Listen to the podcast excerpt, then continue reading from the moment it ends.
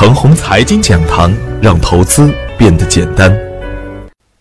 亲爱的朋友们，早上好，我是奔奔，感谢您一直的关注与守候。我今天和大家分享的主题是：别让情绪取代纪律。昨天的早盘，我给出的观点是：从周线的角度来说，大盘出现了空方跌跌炮以后，再次的跳空向下，平均股价在向下移。在周四重挫以后，周五有所企稳，调整充分的资源股率先反弹，但仍然是量能不济，新增资金的入场意愿不强，是当前面临的最大问题。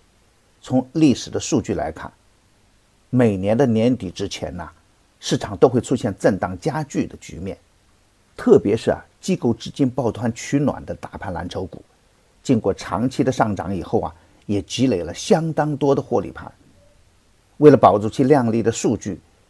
也会出现获利了结的意愿。再加上经过长期的下跌，许多的优质成长股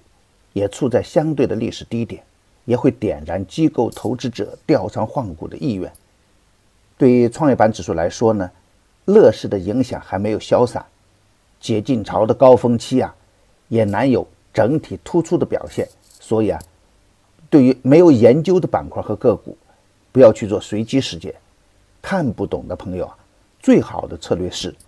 刀枪入库，马放南山，等方向明朗之后再接着干，一定不能逆势补仓乱干。我也明确的指出，次新股板块用了两周的时间吃掉了两个月的涨幅，高位的股票还有补跌的风险，但是。本周如果再次出现大幅的下挫，优质的次新股也会有较好的机会出现。芯片、五 G、区块链、无人驾驶等板块，耐心的等待好机会出现。下跌的过程中不能接盘，有色稀土有回补的要求，但要看整个板块的连续性，不能追着干。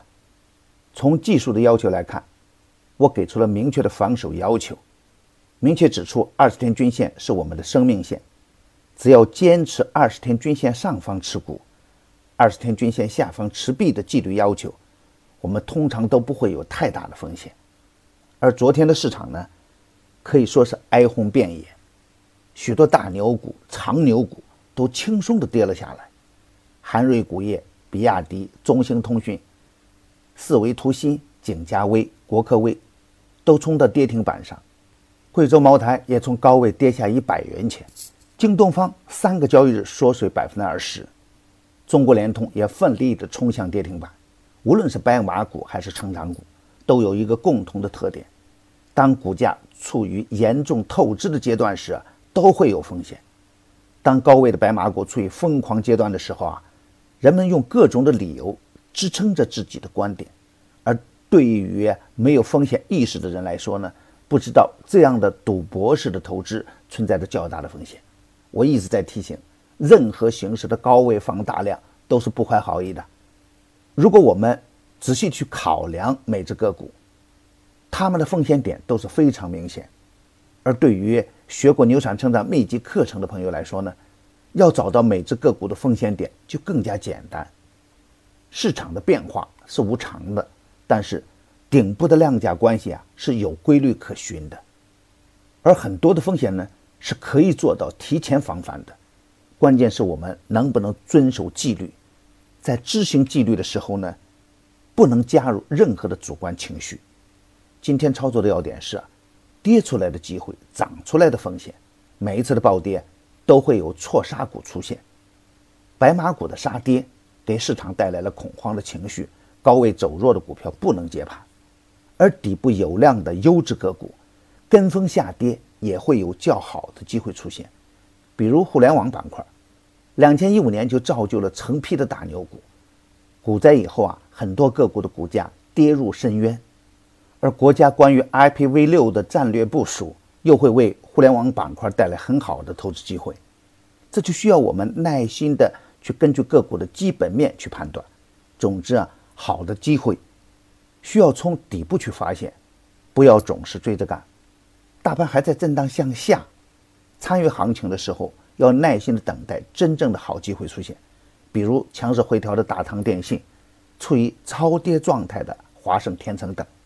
我的观点只是我个人的观点，盘中所涉及的个股只为说明我的观点，不构成推荐。如果与您的观点不一致啊，您说了算。